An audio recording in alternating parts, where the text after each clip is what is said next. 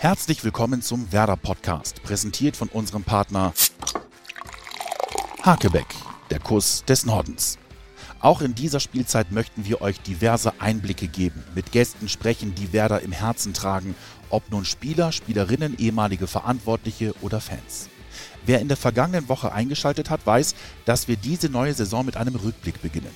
Vor drei Wochen fand das Wow, das Werder Opening Weekend statt. Dort traf sich Moderator Daniel Boschmann unter anderem mit unseren drei Geschäftsführern. Diese Gespräche waren aus unserer Sicht so interessant, dass wir sie euch gerne auch nochmal als Podcast anbieten möchten. Heute im zweiten Teil mit Klaus Filbri.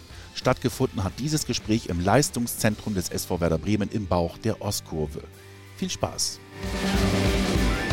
Das WOW geht weiter. Werder Bremen, das Werder Opening Weekend. Wir haben es euch versprochen, der Tag der Fans ist digital. Wir wollen euch alles geben, auch wenn ihr nicht kommen dürft. Jedenfalls nicht physisch, kommen wir zu euch. Und ich denke, das ist die beste Entscheidung. Und wir haben versprochen, dass wir ganz tolle Gesprächspartner für euch haben. Und einer davon sitzt jetzt neben mir. Guten Morgen, Klaus. Hallo, Daniel. Du bist Vorsitzender der Geschäftsführung und damit kaufmännischer Geschäftsführer. Das wird gleich ein großes Thema sein. Ich möchte aber erstmal zu der Person Klaus Filbri kommen. Gerne. Äh, meine verletzten Finger haben jetzt nicht zwingend was mit dem Daumendrücken zu tun, obwohl das wirklich eine leidige Phase war für uns alle. Die Saison hat uns viele Kölner gekostet, die vergangene. Sie ist gut ausgegangen, es war ein verdienter Klassenerhalt am Ende, weil man sich zurückgekämpft hat, trotz Bleiweste. Jetzt die Frage an dich. Dieser Moment, als es dann gegen Heidenheim endlich vorbei war und Werder Bremen gerettet war. Was hast du gemacht? Was waren die ersten Momente? An was erinnerst du dich überhaupt noch? Oder ist man blank? Ähm, man ist blank.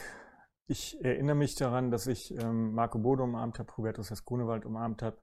Es waren noch andere Aufsichtsräte da. Ähm, wir haben dann in Ruhe ein Bier getrunken. Florian kam, den habe ich natürlich umarmt. Also es war ein extrem emotionaler Moment. Es war ein schöner, aber auch ein erleichternder Moment. Ähm, und es war ja im Grunde auch ein kleines Wunder. Ich weiß noch, wie ich vor dem Spiel auch gegen Köln ins Stadion gefahren bin, wie ich noch mit dem FC-Geschäftsführer zu Mittag gegessen habe und nicht davon ausgegangen bin, dass wir ähm, oder ins Kalkül gezogen habe, dass wir wirklich auch nach dem Spiel zweitklassig sind. Also insofern war das schon eine große Erleichterung und eine Riesenfreude.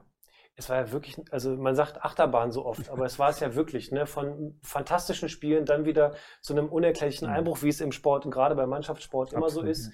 Wenn irgendwo der Wurm drin ist, dann kriegt man den einfach nicht gepackt. Jetzt hast du gerade gesagt, es gab für dich auch emotional den einen Moment, ich glaube, das packen wir nicht mehr. Wie geht man damit privat um? Weil du ja nach außen hin auch wieder als Geschäftsführer ja auch mit breiter Brust. Wir sind da hinten hier, wir sind hier im, im Empfangsbereich des Leistungszentrums. Da hinten steht an der Wand Viktor Skripnik, Zitat, brustbreit, aber nicht die Nase hoch. Genau. Also ich glaube, der, der intensivste Moment, also wir haben viele intensive Momente gehabt in dieser Saison, aber vor allem dann nach der Corona-Restart. Und da waren Spiele dabei, Freiburg, wir standen mit dem Rücken zur Wand, Schalke, wir standen mit dem Rücken zur Wand. Also es war unglaublich emotional. Es waren wirklich auch existenzielle Momente und ich glaube, der schlimmste Moment für uns alle war das Spiel in Mainz, wo wir klar auch erstmal uns wieder sammeln mussten. Ne? Florian musste sich sammeln, wir mussten uns sammeln. Ähm, und ich bin nach dem Spiel auch bewusst zwei Tage komplett weggefahren zu Freunden, also habe mich auch von der Familie ferngehalten, um einfach Abstand zu gewinnen. Das war wichtig. Da habe ich dann auch gemerkt, die Batterien sind noch nicht leer. Sie wurden wieder aufgeladen und insofern ist man schon auch in diese Woche dann vor dem Köln-Spiel etwas positiver reingegangen, aber immer auch mit dem Bewusstsein, es kann auch vorbei sein. Also ich glaube, dieses Bewusstsein war eh bei uns allen da, aber es hat auch die Spannung hochgehalten und insofern war das nach dem Main-Spiel sicherlich das emotionalste und auch schwierigste, aber da musste man einfach dann Abstand gewinnen. Was nimmst du für dich persönlich mit in die nächste Saison oder in dein allgemeines Leben, in dein Geschäftsleben aus der vergangenen Saison? Gibt es irgendwie so eine Lektion, die man für sich persönlich gelernt hat? Ja, ich glaube, impossible is nothing ist eine Sache, die man gelernt hat. Ähm, das zweite, letzten Endes, wir müssen ähm, demütig sein. Ich glaube, trotzdem ehrgeizig, hoch ambitioniert sein. Wir haben viele Sachen angeschoben im letzten Jahr, die nicht funktioniert haben. Die haben wir sehr kritisch intern auch aufgearbeitet, haben die dann auch sehr klar nach außen kommuniziert. Also insofern muss man aus seinen Fehlern lernen, um besser zu werden. Und ich glaube, alle miteinander, die wir die Verantwortung in der letzten Saison getragen haben, haben wir aus diesen Fehlern gelernt. Und insofern bin ich auch zuversichtlich, dass wir eine deutlich bessere Saison spielen werden. Aber insofern auch erstmal das Basisziel mhm. muss erreicht werden. Sprich, wir müssen von Anfang an klar machen, wir wollen mit ähm, am Ende des Tages mit dem Abstiegskampf nichts zu tun haben, sondern wir wollen uns sehr schnell im Mittelfeld positionieren, um dann vielleicht auch mal in eine andere Richtung zu schauen, aber man muss immer demütig bleiben und jedes Spiel angehen, als wenn es das letzte wäre. Jetzt schauen uns wahrscheinlich über diesen Kanal vor allem Menschen, die dir, der Raute mit dem weißen Werder sowieso wohlgesonnen sind. Diesem Verein wohnt ein gewisser Zauber inne. Wir können nicht jeden Menschen auf der Welt bekehren, aber wir können immer wieder zeigen. Ich sage übrigens wir, obwohl ich mit euch geschäftlich überhaupt nichts zu tun habe. Ich sitze hier vor allem als Fan von außen und kann immer wieder spiegeln, dass ich es beeindruckend finde, wie ich sag mal, dieses gallische Dorf im deutschen Fußball sich immer wieder behauptet mit breiter Brust. Jetzt bist du für die kaufmännischen Seite mhm. zuständig hier bei Werder Bremen als Geschäftsführer. Man kann ja sagen, dass sogar das Heidenheim ja kaufmännisch fast sogar noch zu einem kleinen Erfolg oder sagen wir mal zu einem, zu einem schönen Abschluss geführt hat. Das Trikot, glaube ich, war ein Riesenrenner. Das Trikot war in der Tat ein Riesenrenner. Wir haben, da kann ich mich noch dran erinnern, wir haben nach dem ersten Spiel am Donnerstag dann nochmal überlegt, spielen wir es überhaupt oder nicht. Und am Freitagmorgen habe ich dann die Entscheidung getroffen, nein, wir spielen das neue Trikot nicht, was dann auch das neue Trikot, das neue Event-Trikot für die neue Saison ist. Ähm, und dann, da muss ich ein großes Lob an meine Kollegen aussprechen. Ähm, und Ambro wollte es auch nicht spielen, muss man auch noch dazu sagen, weil sie einfach Angst hatten, wenn wir absteigen, dass dann das Trikot tot ist und nicht mehr verkauft werden kann. Und dann sind ähm, Kollegen, Tim Barton, Christian Stoll, auf mich zugekommen, haben gesagt, pass auf, wir steigen nicht ab, lass uns das Trikot spielen. Dann habe ich für mich auch den Schalter umgelegt, habe gesagt, so machen wir's. Wir haben das Trikot gespielt, wir haben das ähm, vor Spielanfang auch bereits angekündigt, dass wir dieses Trikot spielen. Eine Art Sondertrikot und ähm, vor 20.30 Uhr oder 20.45 Uhr haben wir angefangen zu spielen, weil der Server schon lahmgelegt und am nächsten Tag hatten wir über 7000 Trikots bis 12 Uhr mittags verkauft. Also sowas habe ich auch noch nie erlebt. Ähm, das war insofern also wirklich sehr, sehr schön, das zu sehen, dass dieser Verein einfach diese Strahlkraft noch hat und dann bundesweit 7000 Trikots zu verkaufen innerhalb von zwölf Stunden. Wir haben jetzt auch nochmal nachgeordert, es werden nochmal 3000 Trikots kommen. Also insofern ist hoffentlich dann auch für diejenigen, die nicht zum Zuge gekommen sind, nochmal ein Trikot da. Das ist eine schöne Information. Ich notiere, Barton und Stoll haben den Abstieg verhindert, ja? Habe ich das richtig? Ich, ich Absolut. Lieben Gruß, ja? Sehr gut. Also wenn es eng wird, rufen wir wieder an. Gehen wir in die nächste Saison ich glaube, man braucht kein großer Prophet sein und auch nicht extrem äh, tollen Abschluss im BWL haben, um zu sagen, dass das geschäftsseitig ein unfassbar schwieriges Jahr wird. Absolut. Nicht nur ein Geschäftsjahr, sondern wir wissen alle gar nicht, was das gerade bedeutet. Wir haben eine Situation, die politisch nicht einschätzbar ist und die vor allem auch, glaube ich, als Geschäftsführer nicht einschätzbar ist. Jetzt gucken wir ganz kurz aber mal auf die Dauerkarten. Es, da gibt mhm. es, so wie ich das von außen gerade mitbekommen habe, fantastische Zahlen. Ich lese das nochmal ab, ich kann es nämlich gar nicht glauben. 99 Prozent der Dauerkarteninhaber wollen trotz der Corona-Beschränkung erstmal ihre Dauerkarte kaufen. Ist das richtig? Das ist korrekt. Wir haben jetzt 300 Karten in die Verlosung gegeben. Also wir hatten eine Quote von unter einem Prozent.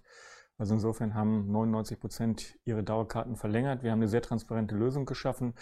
Wir haben ganz klar gesagt, als wir die Dauerkarte angeboten haben, wir wissen noch nicht, ob wieder mit Zuschauern gespielt werden kann oder nicht.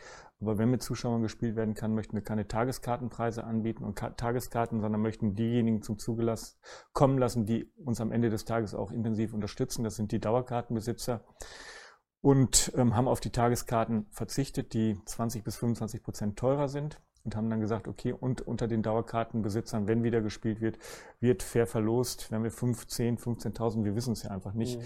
wieder ins Stadion lassen können, wird verlost. Und diejenigen, die beim ersten Mal zum Zuge gekommen sind, werden dann beim zweiten Mal vielleicht nicht berücksichtigt, um den anderen auch die Chance zu geben. Und gleichzeitig haben wir aber auch gesagt, Diejenigen, ähm, die nicht zum Zuge gekommen sind oder wenn gar keine zum Zuge kommen, die können sofort über unsere Spieltagsbörse auch ihr Geld zurückbekommen oder sie können es am Ende der Saison in einem in einem Aufwasch zurückbekommen. Das ja. ist jedem dann freigestellt, aber eben dort auch eine Transparenz hergestellt, um klar zu sagen, okay, es ist gut, wir brauchen eure Unterstützung, aber wenn nicht gespielt wird, könnt ihr euer Geld auch sofort zurückbekommen. Und die Nachfrage ist, glaube ich, wirklich überwältigend nach so einer Saison und zeigt einfach auch die tiefe Verbundenheit der Menschen, der Fans mit unserem Verein. Ein paar Städte würden sich das wünschen, wenn der Verein so eine Strahlkraft, so eine Bedeutung mhm. tatsächlich für alle hat. Du hast eben was in dem Nebensatz erwähnt, was mir von außen immer, ähm, äh, das fällt mir sehr auf. Diese Transparenz, wie ihr geschäftliche Situationen darstellt in der Pressearbeit. Mhm. Ich finde, das ist, also ich will nicht sagen, eine Einzelstellung, aber ich habe das Gefühl, das macht fast niemand genau so. Ganz klar zu sagen, wir leiden gerade unter der Situation, uns geht es dadurch nicht gut und wir müssen zusammenraffen, was geht, Freunde.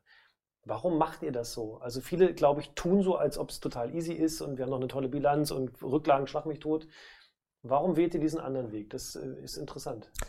Ich glaube, Corona ist etwas, ähm, das muss man einfach einordnen, was jeden betrifft, ähm, jeden beruflich betrifft. Viele Menschen sind in Kurzarbeit gegangen. Ähm, viele Unternehmen sind von der Insolvenz bedroht. Also es ist einfach eine herausfordernde Situation für die gesamte Gesellschaft. Und Werder Bremen ist da keine Ausnahme. Wir sind wahrscheinlich sogar noch vorne mit dabei, weil die Branche, in der wir sind, einfach mit am stärksten von Corona betroffen ist. Die Eventbranche, die Freizeitbranche. Wir können unsere Zuschauer nicht dabei haben und wir haben einfach enorme Verluste durch Corona. Wir haben über die beiden Saisons zusammen über 30 Millionen Verlust durch Corona. Und uns war es wichtig, das steht jetzt schon fest, und das ist ähm, wahrscheinlich noch nicht das Ende der Fahnenstange, weil wir einfach nicht wissen, ob jetzt in der Rückrunde auch wieder mit Zuschauern gespielt werden kann oder nicht. Aktuell, und das sind die 30 Millionen, basieren die Planungen darauf, dass wir ab Januar wieder mit Volllast spielen, aber Stand heute wissen wir es einfach nicht. Und uns war wichtig, dass wir einfach diese finanziellen Auswirkungen auch transparent darstellen um einfach auch den Menschen zu zeigen, das ist die Situation, wie es um Werder Bremen gestellt ist. Und wir sind kein Einzelfall. Wir haben viel Beifall auch aus der Bundesliga bekommen, nachdem wir uns auch klar und offen zu diesen Zahlen committed haben. Das haben wir damals auch bewusst im Zusammenhang mit dem Restart gemacht, der öffentlich auch sehr kritisch beurteilt wurde wo wir aber auch gesagt haben, das ist einfach auch ein Teil, dass wir hier jetzt transparent darstellen müssen, warum wir auch wieder spielen müssen, weil eben auch finanzielle Leistungen damit verbunden sind, die TV-Gelder. Und von daher haben wir uns damals entschieden, das transparent zu machen. Es ist positiv angenommen worden und es passt am Ende auch zu uns als Verein. Wir sind glaubwürdig, wir sind ehrlich, wir sind transparent und das ist einfach auch Teil unserer Wertestruktur. Also tatsächlich das Signal senden, wir frönen nicht unserem Hobby Fußball, wir finden das ganz toll und alles andere ist uns egal, sondern letztendlich auch die Verantwortung der eigenen Gesellschaft und der Gemeinschaft genau. gegenüber, weil man eben Löhne einfach bezahlen muss. Man muss Löhne bezahlen ähm, und das war auch ein Signal an den Markt. Wir haben jetzt zwei Spieler verpflichtet, das ist mit Chong und Patrick Eras sind es aber zwei ablösefreie Spieler.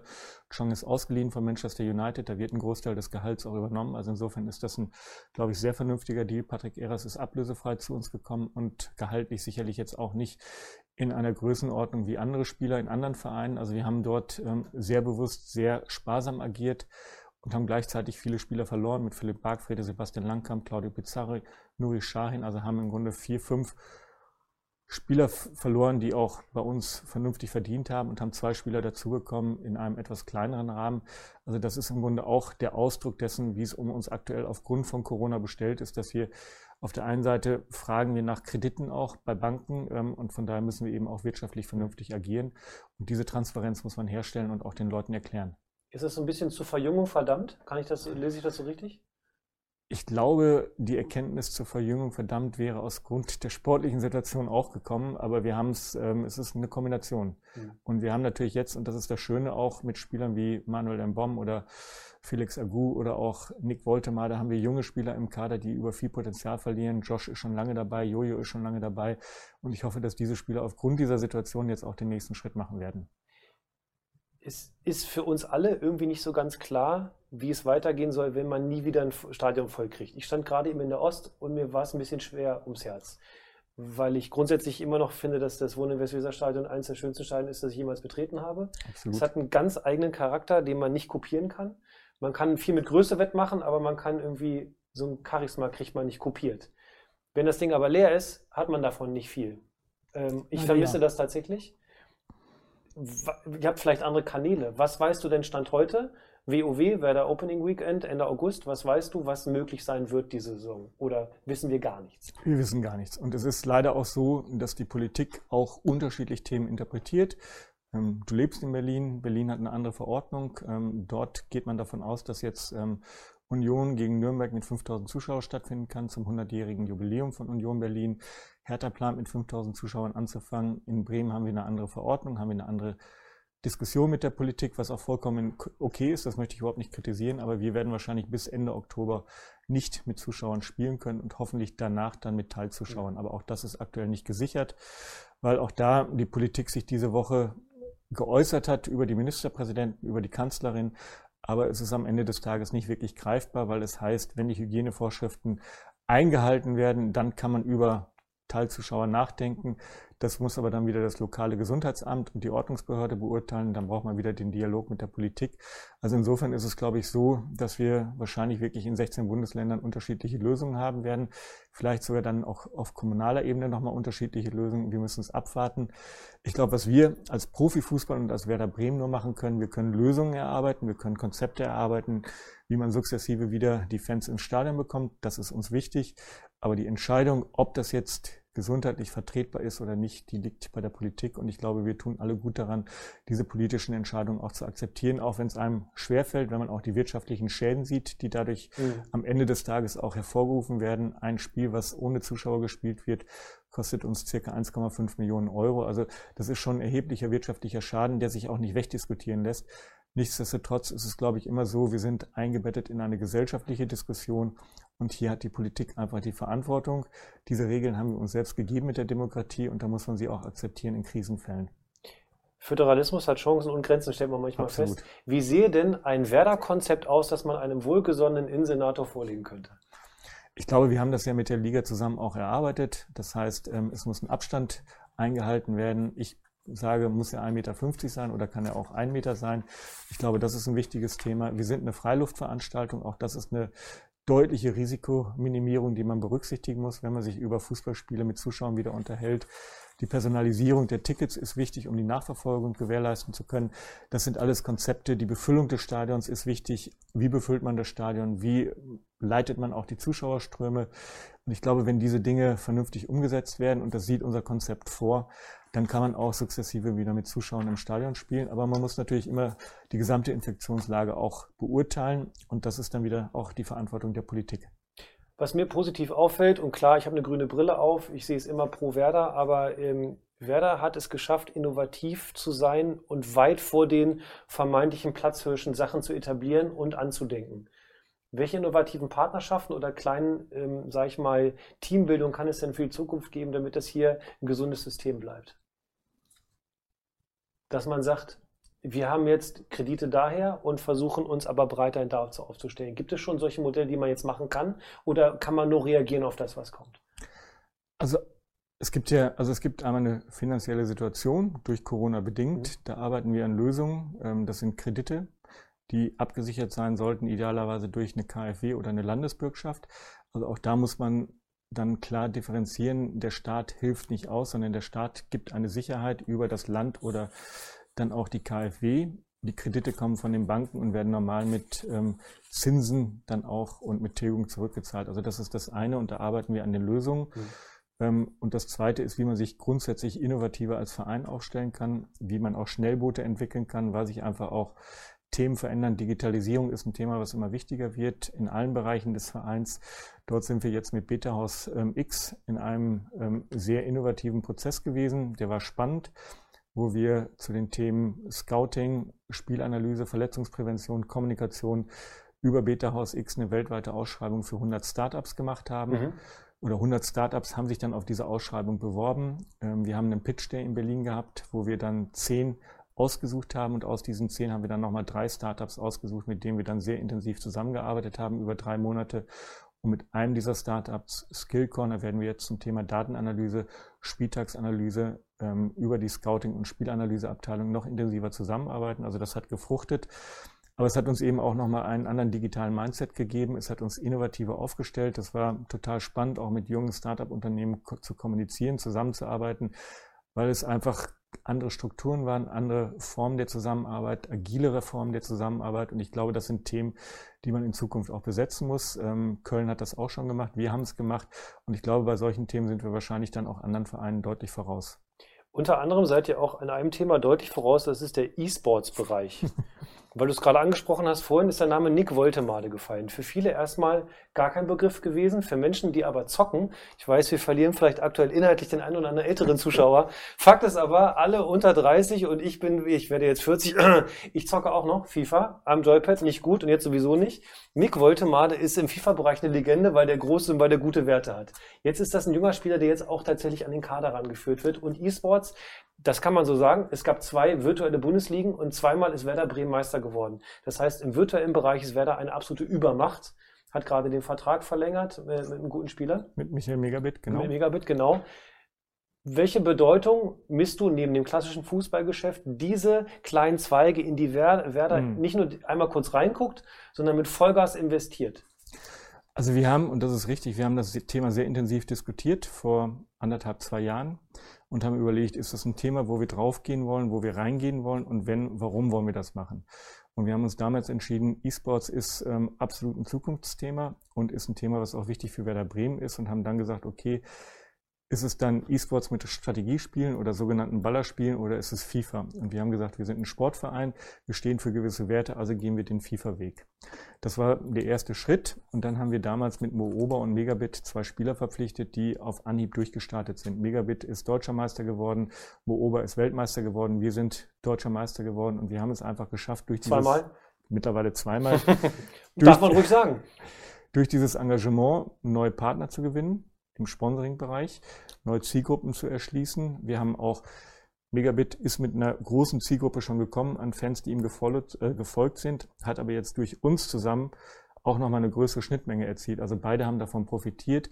Wir konnten unseren Sponsoren neue Möglichkeiten gegeben, letzten Endes auch mit jüngeren Menschen in Kontakt zu treten. Also wir haben viel auch im Sponsoring verdient daran, haben das Thema sofort auch in den ersten zwei Jahren refinanzieren können über die Sponsoring-Einnahmen und haben einfach neue sogenannte Touchpoints für Sponsoren geschaffen, haben also neue Menschen, ne, genau, dass man tatsächlich, dass sich beide Märkte ja. äh, tatsächlich eine Deckungsmenge haben. Haben neue Menschen an den Verein auch herangeführt, haben eben auch wieder was Interessantes geschaffen und haben uns, glaube ich, damit auch sehr zeitgemäß aufgestellt. Und am Ende des Tages, und das ist natürlich auch immer wichtig, war es kein Invest, sondern es hat sich von Anfang an auch wirklich finanziell getragen.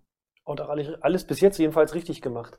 Heißt, im neuen Fußball ist man da schon zu Hause. Der neue Fußball, wenn man das so als Überschrift sieht, ist aber für viele Fans ein rotes Tuch. Es gibt Vereine wie Werder Bremen mit einer absoluten Geschichte, mit einer Tradition, die über Jahre, Jahrzehnte äh, tolle Arbeit machen und Menschen weltweit begeistert haben mit dem Fußball, der hier gelebt wird, wie dieser Verein gelebt wird. So ist es nun mal. Andere kommen mit voll dem Geld oder kommen mit einer komischen Marketingidee. Jetzt gibt es diesen neuen Fußball, der da irgendwie wie so ein, wie so ein drohendes Etwas am, am, am Horizont steht. Wie begegnet Werder diesem neuen Fußball, um trotzdem weiterhin stattzufinden? Um nicht die Angst zu haben, du Freunde, da gehen wir unter, da können wir nicht mithalten. Das ist eine gute Frage. Also ich glaube, erstmal gibt es ja gerade Grundsatzdiskussionen auch, die wir heute Abend zum Beispiel auch mit unseren Fans führen werden, über den neuen Fußball, wo soll die Richtung hingehen. Die, DFL hat eine Taskforce eingerichtet, die sich zu den Themen Sport, Wirtschaft und Gesellschaft auch über den neuen Fußball Gedanken machen wird. Und was für uns wichtig ist, dass der Wettbewerb fair wird. Ich glaube, aktuell ist er nicht fair, weil wir zum Thema finanzielle Mittel eben Vereine haben, die über andere gesellschaftlich Gesellschaftermittel verfügen, als es zum Beispiel Werder Bremen oder Eintracht Frankfurt tut. Ähm, also das ist ein Thema, was man sich genau anschauen muss. Stichwort auch 50 und 1. Dann das Thema fairer Wettbewerb. Wir haben seit acht oder neun Jahren den gleichen Meister in Deutschland. Die Situation haben wir auch in Italien. Die haben wir in Frankreich und die haben wir auch in, ja, in England nicht, aber in Spanien mit Real und Barca auch. England ist eigentlich das einzige Land, wo es wirklich auch in den letzten Jahren einen Wettbewerb an der Spitze gegeben hat. Also auch das Thema. Aber auch nur durch Hunderte von Millionen genau. Euro, die sich zufällig hin und her schieben konnten. Also dieses Thema fairer Wettbewerb ist für uns wichtig, hat was mit dem Thema TV-Verteilung zu tun, hat was aber auch mit dem Thema 50 und 1 zu tun. Da muss man sich einfach Gedanken machen, wie man das Thema fair in Zukunft neu interpretiert. Für uns als Verein heißt es, wir müssen in allen Sachen, die wir machen, einfach sehr gut sein. Wir müssen, die Summe an guten Entscheidungen muss einfach passgenau sein. Und wir brauchen ein, zwei Jahre und vor letzt, nicht letzte Saison, die Saison davor waren wir knapp vor Europa, hatten einen Punkteschnitt, mhm. mit dem wir eigentlich in den letzten zehn Jahren in Europa gelandet werden. Und wir brauchen wieder so einen sportlichen Ausreißer, um letzten Endes auch die Wettbewerbsfähigkeit für uns zu erhöhen. Und das erzielt man durch einen guten Trainer. Da bin ich davon überzeugt, dass wir den in Florian auch haben. Das erzielt man auch durch ein Mannschafts-, kollektives Mannschaftsgefüge. Ich glaube, dass die Mannschaft das auch beinhaltet. Und man braucht den einen oder anderen Spieler, der dann auch overperformt. Ne? Das hat es 2004 hier schon mal gegeben. Das hat es auch danach öfter mal gegeben. Das hat es bei Gladbach gegeben. Das hat es auch mal in Frankfurt gegeben. Also die Chance ist durchaus gegeben. Aber es müssen viele Sachen zusammenkommen, um eine außergewöhnliche Saison zu spielen. Aber von den Kernzahlen bezüglich jetzt Unterstützung der Zuschauer, Unterstützung der Fans. Wir haben es gerade bei den Trikotverkäufen gesehen. Im Sponsoring ähm, läuft es aktuell erstaunlicherweise sehr gut für uns. Also das sind alles Sachen, die uns positiv stimmen. Und insofern, wir sagen, die Marke stimmt. Die Marke, die Marke stimmt, aber wir müssen eben durch diese Corona-Krise auch kommen, weil natürlich jetzt Vereine wie Hertha BSC oder Wolfsburg oder Leverkusen haben natürlich aufgrund ihrer dann auch wieder Gesellschafterstruktur andere Mittel für Investments aktuell.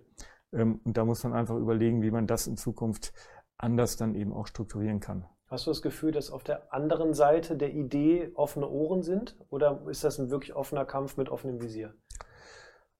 Ich glaube schon, sonst hätte die Liga nicht die gesellschaftliche Taskforce ins Leben gerufen, dass bei allen ein Grundverständnis dafür gegeben ist, dass man gewisse Dinge auch verändern muss. Die Frage, in welche Ausprägung es, das kommen, es dann kommen wird, das ist wie in der Politik. Da wird natürlich um Positionen gerungen werden, da werden Maximalforderungen aufgestellt und am Ende wird es irgendwo eine Kompromisslösung auch geben. Wie auf dem Bazar. Wie, ja, wenn man das bezeichnen möchte wie auf dem Bazar, aber es ist am Ende es ist eine Position. Ich kann ja auch, man muss ja auch verstehen, dass jetzt ähm, das Thema TV-Verteilung für Vereine wie Bayern München oder Borussia Dortmund aktuell gut gelöst ist weil die eben auch noch einen anderen Schwerpunkt haben. Die müssen international wettbewerbsfähig fähig bleiben. Bayern hat es gerade, Gratulation, auch geschafft, die Champions League zu gewinnen. Also das ist ja auch wichtig für die Entwicklung der Bundesliga, für die internationalen Erlöse. Insofern muss man die anderen Positionen auch verstehen und respektieren, aber man muss es irgendwo auch zusammenbringen, dass es im Gesamtkontext für alle passt.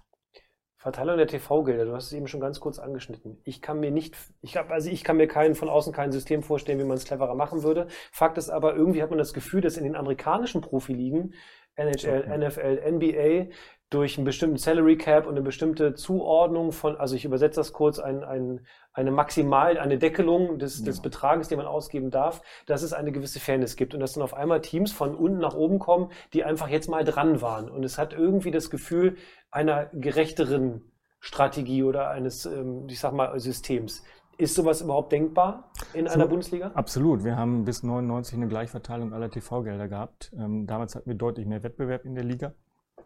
Also insofern hat es die Historie gezeigt, dass das machbar ist.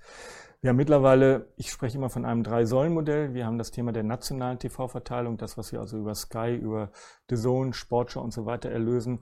Dort ist der Verteilungsschlüssel 1 zu 2,25. Sprich, die erste bekommt 2,25 so viel wie der 18. Wenn man dann die internationalen Erlöse der Bundesliga dazu nimmt, dann habe ich schon eine Spreizung von 1 zu 4.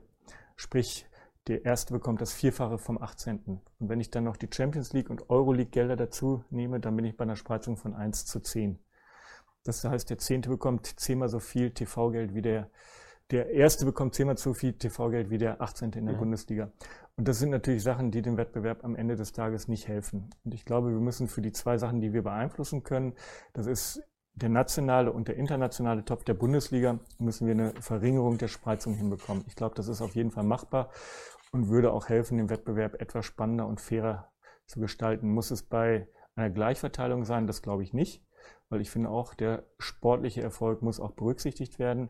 Das muss ja auch irgendwo ein Anreizsystem geben, aber mit einer Verringerung der Spreizung schafft man auf jeden Fall schon mal mehr Wettbewerb. Namentlich so Vereine wie Dortmund oder wie die Bayern. Sind die empfänglich für diese, diese Art Idee einer, ich sage mal, wahrscheinlich dann aus derer Sicht kommunistische Art und Weise der Gleichverteilung? Ja, ich würde es ja nicht als kommunistisch bezeichnen. Also ich spreche nicht von gleiches Geld für alle, sondern ich spreche von einer Verringerung der Spreizung und ich glaube, das ist ein wichtiges Thema. Da muss man sich auch damit auseinandersetzen, mit den TV-Anstalten, weil die natürlich auch wirtschaftliche Interessen haben. Sky macht das ja nicht einfach, weil sie Fußball toll findet, finden, sondern weil sie damit Geld verdienen möchten. Und ähm, nichts anderes macht The Zone.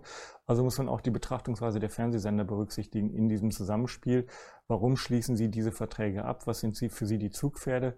Auch das ist ein Thema, was man diskutieren muss. Und ich glaube, das ist auch eine relevante Diskussion. Dazu gibt es ein Präsidium, ähm, die sich mit dieser Thematik in den nächsten Monaten auseinandersetzen. Es gibt Workshops mit den Vereinen, wo Feedback auch reingegeben werden können. Also ich glaube, das ist wichtig, dass es diese Diskussion auch gibt.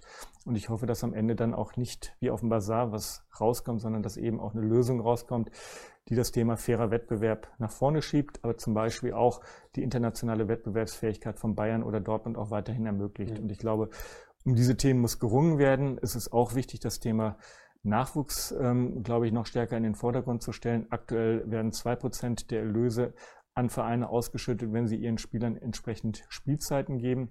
Ich glaube, das ist ein Thema, das müssen wir nach oben fahren, weil der deutsche Fußball braucht gute Nachwuchsspieler, das muss incentiviert werden. Das hat ähm, mit den Nachwuchsleistungszentren schon mal ähm, funktioniert 2000 bis 2002, wo sie eingeführt wurden. Die Ernte haben wir 2014 eingefahren. Also ich glaube, auch da müssen wir wieder nach vorne denken. Das geht über Incentivierung. Also insofern muss diese Säule meiner Meinung nach auf jeden Fall deutlich nach vorne gestellt werden, weil es muss eine Incentivierung dafür gegeben werden, dass Vereine junge Spieler, die selber ausgebildet wurden, auch einsetzen. Hm.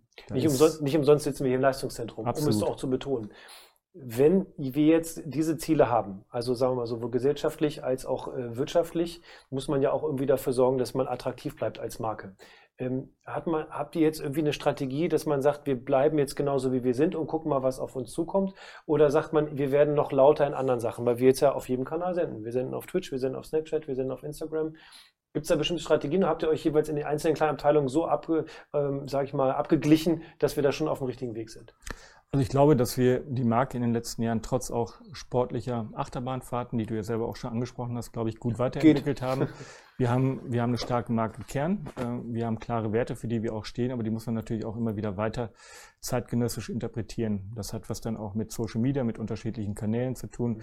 Wie spielen wir die Botschaften aus? Ich glaube, das ist wichtig. Ähm, wie stellt man sich auch Zukunftsherausforderungen? Sprich, wie gehen wir auch mit einer Generation äh, Millennials um, die einfach ein komplett anderes Verhalten, Nutzungsverhalten haben, als das zum Beispiel jetzt mein Vater hatte oder dein Vater. Oder mein oder Vater, auch, lieben Gruß. Ähm, das ist einfach, ne, also die haben Aufmerksamkeitsspannen von zehn Minuten, dann hört es auf. Also man muss einfach andere Formen der Kommunikation finden, um auch mit jungen Menschen in Kontakt zu bleiben. Und diesen Herausforderungen stellen wir uns. Da ist E-Sports ist ein gutes Beispiel. Ähm, aber da ist auch die Art und Weise, wie wir unsere eigene, unseren eigenen Content produzieren, glaube ich, auch ein gutes Beispiel, wenn man die Werder so Insight, ja, oder die Werder Insight Sendung nimmt. Also ich glaube, die ist ähm, auch gerade für junge Menschen sehr attraktiv gestaltet, weil man die eben dann auch über die verschiedenen sozialen Medien ausspielen kann. Und das, das gilt es eigentlich auch immer weiterzuentwickeln, ohne, und ich glaube, das ist auch wichtig, ohne dass man den Markenkern verliert. Man muss immer auch treu zu sich selber bleiben, unaufgeregt, ähm, trotzdem aber auch hungrig auf Erfolg. Man muss ähm, die Werte letzten Endes bewahren, die Verlässlichkeit ähm, auch durch so eine Saison, die einfach schwierig war, einfach auch dann an einem Trainer festzuhalten und mit einer Ruhe auch durch diese Situation zu kommen, Geschlossenheit zu demonstrieren. Ich glaube, das ist uns gut gelungen, ähm, obwohl es nicht einfach war mhm. letzte Saison, aber das ist eben das dann auch, was die Menschen an unserem Verein schätzen. Ich wittere Unruhe auf meiner linken Seite. Wie sind wir zeitlich? er nickt und schüttelt. Wir bleiben beim WoW. Werder Opening Weekend. Ich finde es ein schönes Branding. Es macht mir unglaublich Spaß, das zu verfolgen. Wir haben ein Wochenende, das wirklich pickepacke voll ist, kann man wirklich nicht nur behaupten, sondern auch genauso mhm. zeigen. Auf was freust du dich am meisten? Es ist ja eigentlich der Tag der Fans und dass wir zu den Menschen kommen und nicht die Leute ans Weserstadion. Also ich bin zweigeteilt. Also zum einen finde ich es wirklich sehr, sehr schade, um nicht zu sagen scheiße, dass wir den Tag der ja, Fans raus, ohne, ohne physischen Kontakt mit den Fans haben. Also das tut mir einfach weh, mhm. weil das sind immer tolle Events gewesen in den letzten zehn Jahren, wo ich dabei war. Teilweise 30, 40.000 Menschen, die auch aus ganz Deutschland gekommen sind, um einfach auch die Anfassbarkeit von Werder Bremen zu spüren. Das tut mir echt in der Seele weh, dass wir das nicht haben. Zum Zweiten bin ich stolz auf meine Mannschaft, dass sie das Werder Opening Weekend dieses Konzept entwickelt hat, weil ich glaube, das ist wirklich auch eine tolle Geschichte. Einfach auch trotzdem über dann Menschen wie dich, unseren Verein zu transportieren, verschiedene Inhalte zu präsentieren. Also bin ich stolz drauf und finde ich, ähm, muss ich auch sagen, Chapeau an das eigene Team. Worauf freue ich mich am meisten? Natürlich immer auf den Fußball. Und dann bin ich beim Morgen Nachmittag. Da spielen wir zweimal 90 Minuten gegen Groningen und gegen St. Pauli.